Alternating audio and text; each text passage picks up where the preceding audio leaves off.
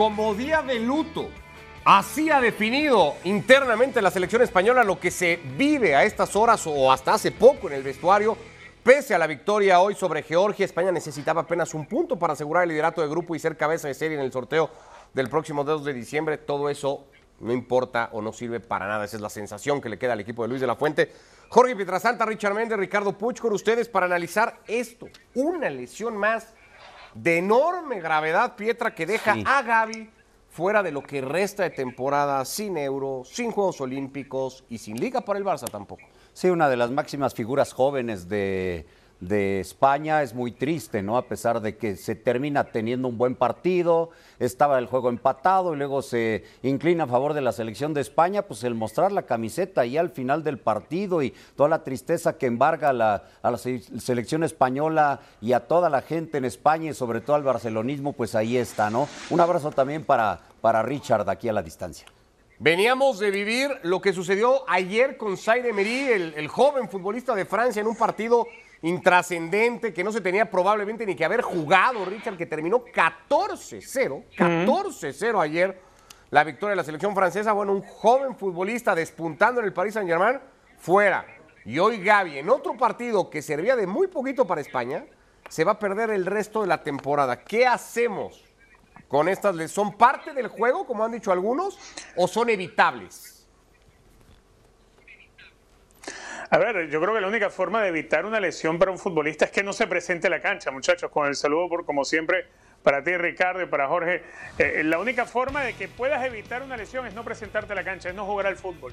Eh, creo que todo futbolista, más allá que su club es el que le paga el 15 y último, es el que le da los contratos, es el que le permite su desarrollo, también es cierto que todos quieren ir a la selección, todos quieren jugar por el gentilicio, todos quieren vestir una camiseta y todos quieren jugar un mundial. No hay Liga de Campeones de Europa que vaya a jugar un futbolista. No hay torneo de Mundial de Clubes que quiera jugar un futbolista que sea más importante que poder jugar una Copa del Mundo o poder jugar una Euro o lo que significa representar a la selección de su país.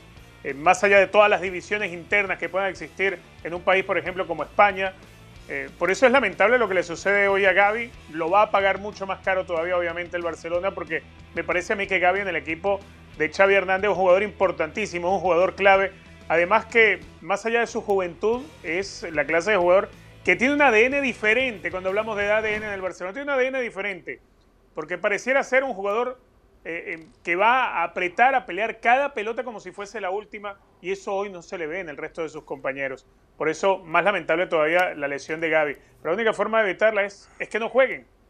Ahora, entiendo ese punto, ¿no? Porque, porque el futbolista está expuesto a esto, ¿no? Es parte de el riesgo de, de, la profesión. Pero también puede estar esta teoría, Pietra, de si los futbolistas jugaran menos, a lo mejor se lesionarían menos, ¿no?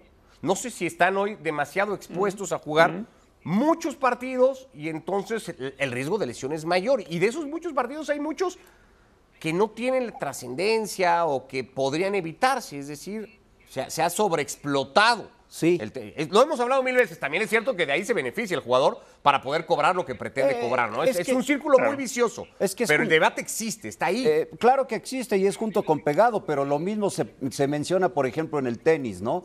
Los jugadores están muy expuestos a las lesiones, juegan muchísimo, viven en hoteles, etcétera, etcétera. Viajan cada semana. Viajan cada semana. Este es el deporte profesional y es el gran negocio que, que los dueños de este negocio pues difícilmente lo, lo pueden evitar o, o, o, quieren evitarlo. Más allá de eso, cada vez hay más competencia. Por eso es que estoy de acuerdo. O sea, si, si tú pretendes no lesionarte, pues no entres al campo, porque cada vez es más, porque incluso cada vez ganan más, y entonces volvemos a lo mismo. Es junto con pegado. Lamentable porque sí, al ratito vamos a platicar también de la cantidad de lesiones que tiene, por ejemplo, el Real Madrid, ¿no? Y, y, y, que son producto de esto mismo, de esto mismo. Para el Fútbol Club Barcelona, la de Gaby se convierte en la decimosegunda lesión de la temporada. No todas han sido juntas. En uh -huh. ese eh, contexto parece ser peor lo que vive el Real Madrid, porque hoy tiene lesionado a Camavinga, Chuamení, a Vinicius, al propio Jude Bellingham, que tuvo una baja de la selección nacional.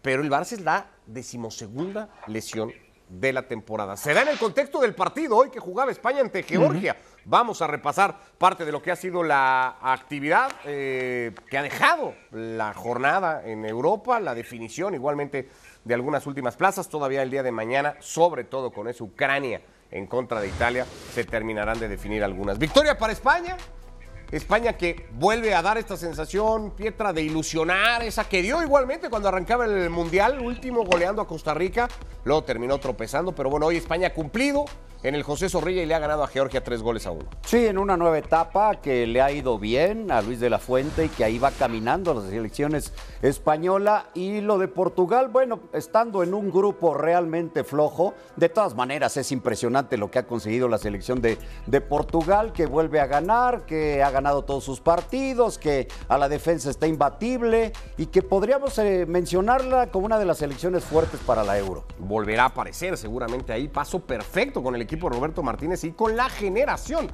de futbolistas que tiene. Bélgica golea a Azerbaiyán 5 a 0, otro de esos partidos y otro de esos rivales, Richard, que podríamos discutir si tiene o no que estar en una fase final de eliminatoria o si Azerbaiyán tendría que jugar una fase previa con San Marino, con Liechtenstein, con Gibraltar y con muchas más selecciones europeas. Sí, Bélgica creo que tiene a nivel europeo esa deuda pendiente después de que fueron subcampeones en la edición, si mal no recuerdo, del 81 cuando perdieron la final contra los alemanes. De allí en adelante le ha costado mucho a Suecia, a, Bélgica, asomarse en una euro y, asomarse como protagonista. Hay una generación que, que se le reclama que encuentre el éxito, ¿no? Y no sé si esta va a ser esa última oportunidad de esa generación dorada del fútbol belga. Ya sin eh, Erling Holland, Noruega empató a tres con Escocia, ya sin poder aspirar a la clasificación. Ese lugar será como segundo de grupo para la selección escocesa, ya clasificada en ese pool ya amplio de futbolistas. Por el playoff todavía, ahí está Bosnia, Georgia, Israel, Polonia, Finlandia, Grecia y Luxemburgo. Entre otras cosas, queda por ver todavía qué va a pasar con la vigente campeona de Europa, la selección de Italia tiene que ganarle mañana o no perder al menos mañana contra Ucrania. Tiene el criterio de desempate a favor, ganó ya el partido dos goles a uno. Para poder estar de manera directa, le quedaría de todas maneras el acceso vía repechaje. Vamos con la dinámica. Algunas elecciones en pantalla. Hay un logo de UEFA para que si alguno de ustedes cree que nos falta alguna selección importante, candidata a poder pelear el próximo año en Alemania el título, nos diga otro y ya puede explayarse ahí y diga quién. De momento, Pietra, buscamos a las tres máximas candidatas al título el año que viene en Alemania para la Euro. ¿Empiezo? Sí, señor, número tres. Empiezo con el número tres. Le voy a poner el logo de la UEFA. Ah, caray. Sí, sí, sí. Nada más repaso rápido: Bélgica, Inglaterra, Francia, Alemania, Países Bajos, Portugal, España. Y no te dimos gusto porque nos pides el de UEFA para el número tres. Sí, señor. Voy todavía con el, con el campeón con la selección de Italia. Sí, de Italia, que de todas maneras debe de obtener el resultado, pero de todas maneras, bueno, le quedaría aún el repechaje por su posición en la Nations League. Pero, pero yo no puedo descartar al campeón, está muy criticado, ya vamos a hablar del tema, pero ahí lo dejo. Ahí lo dejo. La, la dos voy a poner a España. Déjame dar, que me dé Richard el 3. Ah, vamos así de... No, no, no, está bien, está bien. Escuchamos ahora, por cierto, la previa del partido. muy bien. Con Luciano Spalletti lo que tiene que decir el técnico italiano y cómo se están viviendo estas horas previas de un partido importantísimo para Italia. Eh, a ver, Richard, tu tres. Mi tres, estoy a punto de poner el logo de la UEFA, ¿eh? a pero a esto nada más. Y me gustaría hacerlo por Turquía, pero, no, no, pero para mí ¿Es todavía en serio? Francia está por encima. No, mi Turquía me gusta como selección, me gusta Turquía, pero para mí Francia todavía está por encima, así que Francia es mi tercero. Francia es tu tercero tu tercero Francia. ¿Comparaste ahí más o menos a Francia y a Turquía? Digamos, estabas entre franceses y turcos. No, no, no, no. No, no, no. A ver, lo que pasa es que de, hasta Francia y los otros dos que tengo, que aún no he nombrado, hay una diferencia enorme con el resto, pero de ese resto hay una que creo que, que asoma la cabeza y esa es Turquía. Pero para mí tercero, Francia, sí. Francia. Bueno, pues ahí está. Me está costando a mí trabajo de cantarme entre mi 2 y mi 3. Lo tengo ahí muy apretado todo. Eh, me voy a quedar con Portugal de número 3. Creo que es una selección muy vasta en talento, muy, muy vasta en talento. Eh, y que ahora con, con, Roberto Martínez, que ya venía de trabajar muy bien con Bélgica, pues parece que el match ha sido exacto, preciso y Portugal tiene muchos argumentos, pese, pese a Cristiano, Y, y digo el pese a Cristiano porque me parecía una opción ideal el cambio de entrenador para ya terminar el ciclo de Cristiano Ronaldo, que me parece que puede llegar a ser en algún momento importante, como ya pasó en Qatar, una piedra en el zapato. Cristiano Ronaldo, ¿no? ¿Quién sabe? En O al revés, o al revés. Sí, también igualmente Sí. un día te resuelve un partido. Sí. ¿no? Como hizo el primer gol contra Liechtenstein, no es por hacerlo menos, abrió un partido que estaba complicado para poder jugar, con un muy buen gol. Pietra, Sí, sí. número dos. ahora. España. Correcto. Yo voy a poner como número dos a España. A España. El proceso que vive actualmente, el nuevo proceso me gusta. El equipo camina bien, tiene jugadores jóvenes que hacen caminar este equipo. Lástima, muy triste lo de, lo de Gaby, pero, pero con De La Fuente yo voy a poner a la selección española. Mira, España, que fue semifinalista de la última Eurocopa para muchos, al menos para mí, siendo mejor en aquel partido que Italia, pero después perdiéndolo. El, el entonces equipo de Luis Enrique. Richard, número dos. Totalmente de acuerdo. El equipo español, la selección española por juventud, por buen ritmo, por buen nivel de sus jugadores, más allá de la ausencia de Gaby, pero para mí España es hoy la segunda gran favorito. Bueno. Segunda, no la primera, la segunda. Mira, yo, no- yo adelanto que no tengo España entre mis tres. Yo voy a insistir, no está hoy Ricky para que se ría de mí, Epa. pero yo sigo insistiendo en una generación igualmente con mucho talento, hoy por hoy con uno de los mejores futbolistas del momento, con un delantero que se ha reencontrado ahora en un equipo con otras exigencias, muy bien rodeado de talento. Es cierto que Southgate todavía no termina por convencer y que parece ser es el talón de Aquiles. A mí me parece que Inglaterra tiene muchos argumentos, muchísimos, para pensar que puede volver a ganar un título y el de la Eurocopa el año que viene creo que puede ser para los ingleses. Yo voy dos Inglaterra.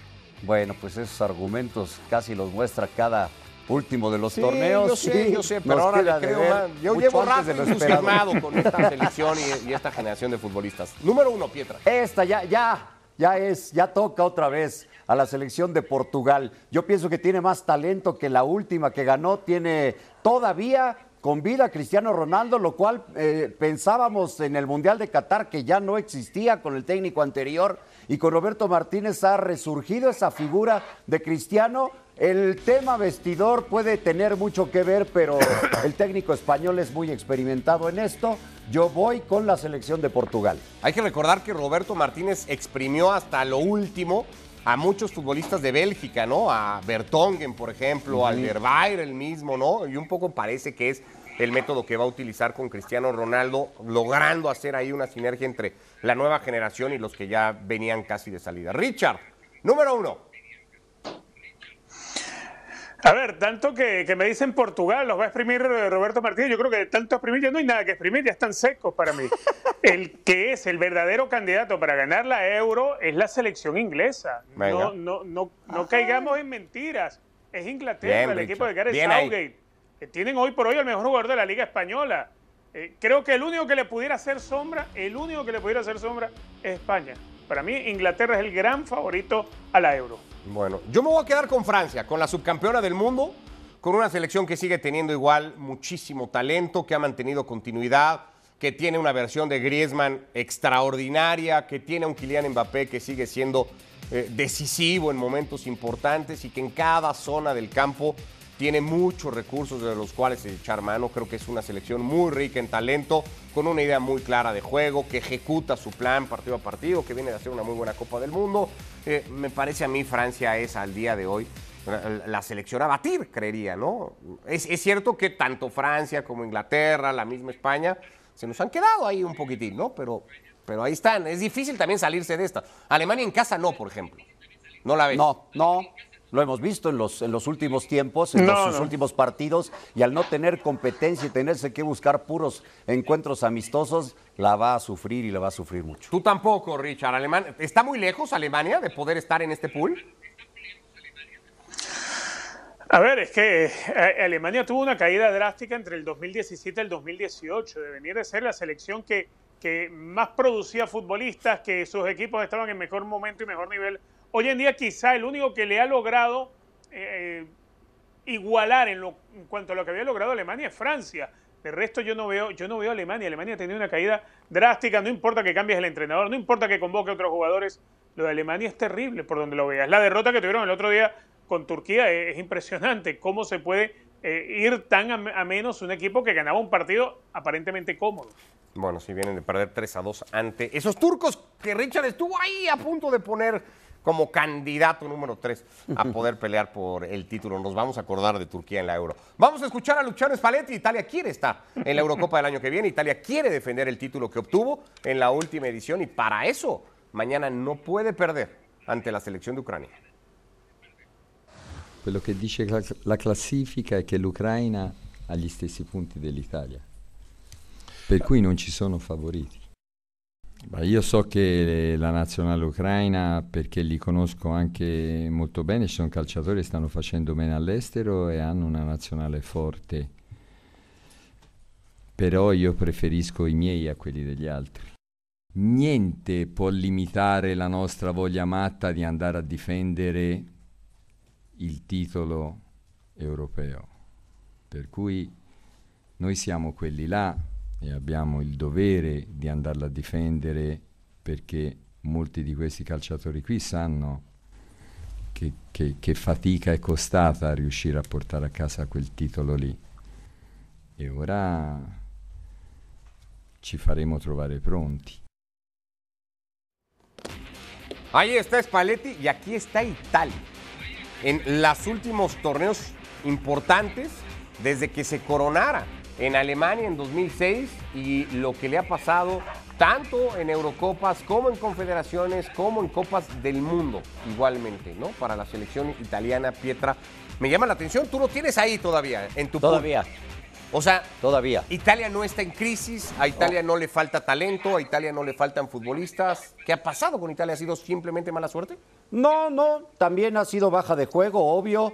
Eh, creo que actualmente sí le hace falta un centro delantero de peso. Raspadori para mí no es un centro delantero de real peso y no es un centro delantero clásico. Escamaca podría hacerlo, pero, pero realmente no ha terminado de cuajar en la, en la selección. El último que, que, los últimos que tuvieron podrían ser Velotti y Chiro Inmóvil, pero realmente le falta un eje de ataque importante al equipo. Yo creo que tiene un muy buen portero, tiene una defensa bastante respetable, tiene una media cancha igual buena. Eh, y, le hace falta el hombre de eje de ataque. Pero de cualquier manera, por lo menos llegando, como dice Spalletti, que también casi va llegando a la selección, eh, tiene la obligación de defender con todo el título y no va a ser una, una selección fácil. Es el, bueno, eh, es, es el que está ya, pero era Spalletti la mejor opción, ¿no? En su momento. Sí, claro. Tuvo que Venía de campeón con el Napoli. Con el Napoli. Al Napoli tan no le funcionó el cambio de técnico que ya volvieron a cambiar, ¿no? Le dieron las gracias a Rudy, que fue una verdadera tristeza. Mazzarri ahora de regreso Mazzarri con, con su tercera etapa, ¿no? Sí. Uh -huh. eh, Richard, ves a,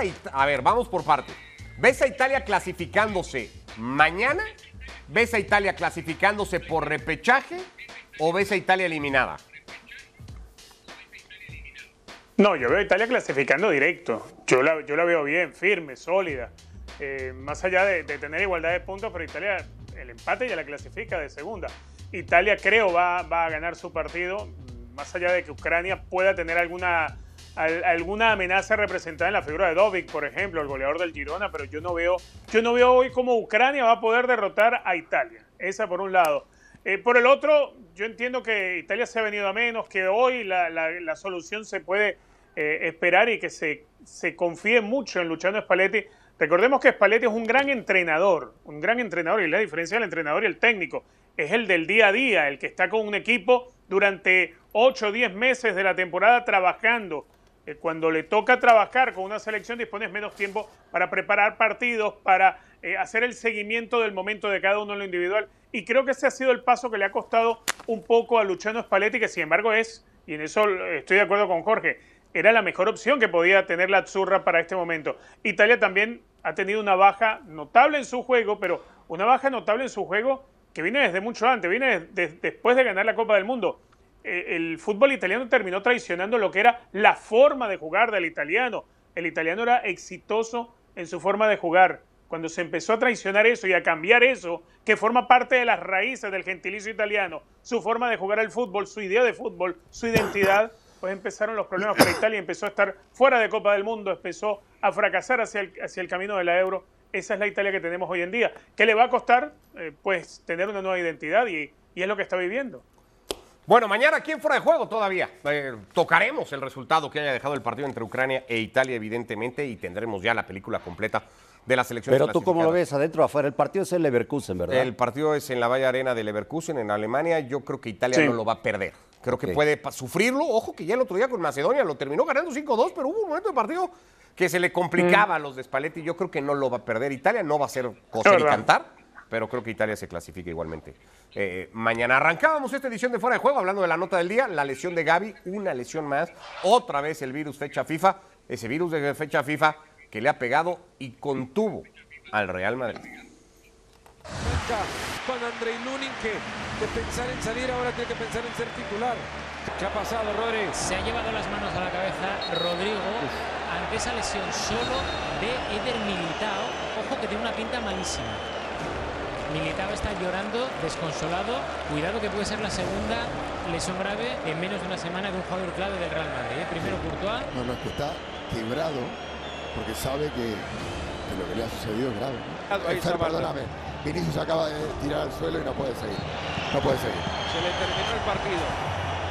Se le terminó el partido a Vini y ojo Mario con lo que queda. La verdad que las, las primeras tres fechas del Madrid arranca sin Courtois, se lesiona Militao, la pérdida de Vinicius ya veremos para qué, pero son tres bajas importantísimas para Ancelotti. Bellingham, Bellingham cayó mal. Bueno, sabemos que no se tiene que arriesgar en absoluto. No, no, lo de Bellingham no se ve bien, ¿eh? Un problemón para Ancelotti. El equipo del Real Madrid que llega sin Jude Bellingham. Vuelve igual al arco Andrei Lunin ante la lesión que mantendrá a equipo afuera por unas dos semanas. Bueno, esto es lo que el Real Madrid ha venido perdiendo desde que arrancara la temporada o poco antes de que comenzara, porque la lesión de Courtois se daba previo al debut de Liga ante el Athletic Club. Cayó Militao en ese primer partido de Liga, cayó Chouameni, se está previendo que el francés pueda volver para finales de diciembre. De Camavinga no hay buenas noticias, al menos un par de meses de baja. Se cree que podría apurar para estar en la Supercopa de España en el mes de enero. Misma fecha tentativa para Vinicius. Kepa se lesionó antes del parón de fecha FIFA. De Arda Guller no se tiene ni la más remota idea, aunque se espera que podría volver ahora. Y Jude Bellingham se quiso manejar sin ser tan serio el asunto del hombro, pero ya se quedaba fuera de la última convocatoria ante el Valencia y veía la victoria por goleada de su equipo desde la tribuna. Richard, ¿al Madrid se le puede ir la temporada entre las lesiones? Yo creo que no, yo creo que los tiempos de recuperación de, los elementos les alcanza por el tipo de rivales que tienen por delante. Si vemos lo más complicado que tiene el Real Madrid en el calendario es enfrentar al Napoli, es enfrentar al Unión de Berlín, equipos con los cuales el Real Madrid no tiene urgencia porque ya está clasificado a la siguiente ronda de la Champions. En, el campeonato doméstico ya jugaron contra el Barcelona y ganaron, perdieron contra el Atlético de Madrid y le ganaron al líder, al Girona, al que golearon 3 a 0 en condición de visitante. Entonces, en lo inmediato, no hay rivales directos del Real Madrid de la Liga Española, tampoco alguien que vaya a comprometer su clasificación a Champions. El tema es que la plantilla, eh, dentro de lo que es la base de jugadores de Ancelotti, termina siendo muy justita, muy cortito el plantel para Ancelotti ahora con el tema. Y recordando que Real Madrid no hizo grandes inversiones en los últimos tiempos, bueno, eh, si Modric no pensaba jugar mucho, ahora le va a tocar jugar bastante. Tony Kroos lo estábamos dosificando, ahora va a tener que jugar mucho también. Y así va a tener que hacerlo. Y José Lu seguirá siendo titular. Rodrigo irá a jugar también en el 11 titular, dándole la oportunidad para que eh, Díaz haga las veces de Bellingham mientras regresa al inglés. Y con estos jugadores a ligar, a estar con un rosario en la mano a Ancelotti, que no se le vaya a lastimar nadie más, porque no sé, vamos a tener que empezar a llamar gente del Castilla para que pueda armar el 11. Hay una diferencia importante entre el Madrid y el Barça, por ejemplo.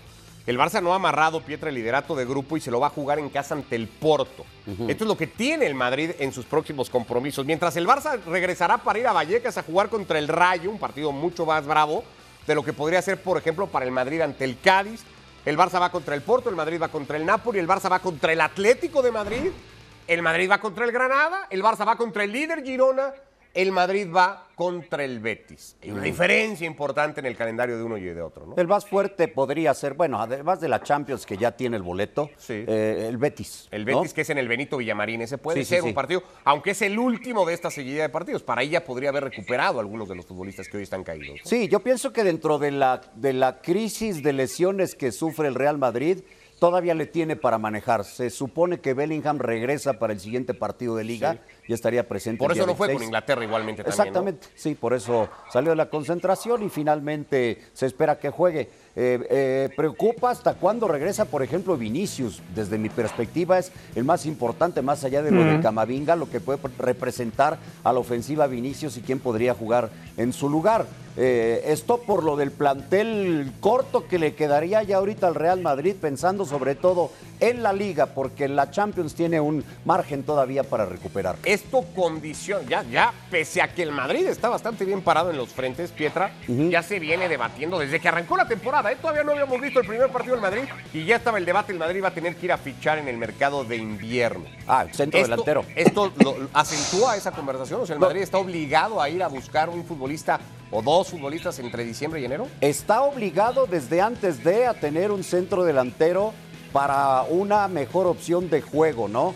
Eh, porque ahorita... eh, Esos no se venden generalmente en invierno, los grandes centros delanteros. Pero está obligado a buscarlo. O es Joselu, porque Joselu no es titular y por eso ha tenido que adaptar otro sistema eh, Ancelotti, ¿no? Que ahora pone ahí a Brahim. ¿Esperas que el Madrid mueva ficha, Richard? ¿O está obligado a mover ficha en el mercado invernal? A ver, debería moverla. El tema es que conociendo a Florentino Pérez y como se ha exhibido el Real Madrid en los últimos tiempos bajo, bajo su mandato, el que por lo general va al mercado de invierno compra caro y lo que le dan no es tan bueno. Esa es una realidad. El que va a comprar en el mercado de invierno es porque está desesperado y lo que se ofrece para poner a la venta, lo que está en, el aparador, no son los mejores. Entonces eso por allí hace que cuando vayas al mercado de invierno vas por, vas por necesidad y te, y te traes lo que consigues. Te traes lo que consigues y, te lo cobran a precios elevados.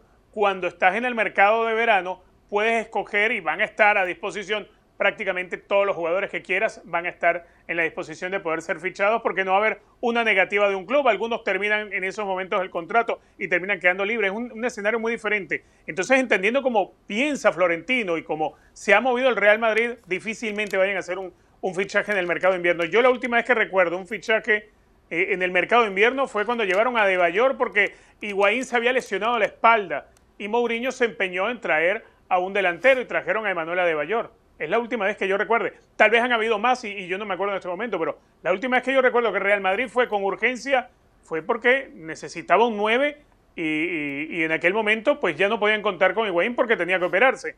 Hoy en día siguen necesitando un 9, pero creo que todavía Florentino cree que con lo que hay le va a alcanzar. Bueno, veremos. De momento parece que la situación no apura al Madrid, ni en Liga ni en Champions, como para tener que tomar una medida precipitada al margen de lo que le cuente la enfermería del club. Hablando del Barça y hablando del Madrid, hoy se midieron en el clásico femenil. El equipo de Jonathan Giraldez recibiendo el Montjuic al Madrid, al que le ha ganado siempre que lo ha enfrentado por Liga. Hoy no iba a ser la excepción. Manita del Barça al equipo blanco 5 a 0. Nos dijo el otro día Jonathan Giraldez en plática para fuera de juego, Pietra, que él no quería alternancia, que él quiere que el Barça siga siendo amo y señor. Bueno, para muestra un botón, ¿no? Lo es, ellas, ellas lo son, ¿no? Eh, hay mu- mucha diferencia de historia, además, entre los dos equipos femeniles, muchísima. Y esto se muestra y se, y se, se- se ve en la cancha. Y le decíamos también en esa plática al técnico del Barça femenil, Richard, si su equipo era el espejo en el cual mirarse para el primer equipo del Fútbol Club Barcelona, el que dirige Xavi Hernández. Y viendo lo de hoy, pues, un poco la respuesta es que sí.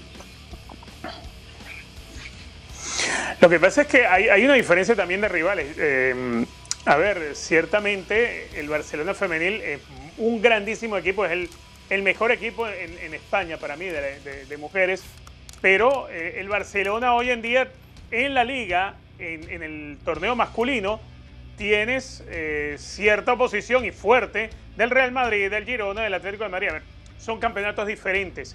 En uno está muy cómodo el equipo femenino del Barcelona y en el otro, pues no tanto porque los rivales son otros. 42-6 es el global en Sí. los 12 partidos que estos equipos han jugado con 12 victorias del Barça, que hoy ni siquiera contó con Alexia Putellas, que se perdió el partido sobre el final por molestias. Aitana Bonmatí, la doble ganadora de Balón de Oro, terminó marcando el primero y a partir de ahí la goleada. Una manita más del Barça al Madrid, ahora por Liga Femenil. Ya nos vamos, Pietra, gracias. Gracias, Ricky y Richard. Abrazo, Gracias. Richard. Hasta mañana. Abrazo. Gracias. Abrazo, Enrique y Jorge. Hasta la próxima. Aquí los esperamos mañana en la mesa de fuera de juego.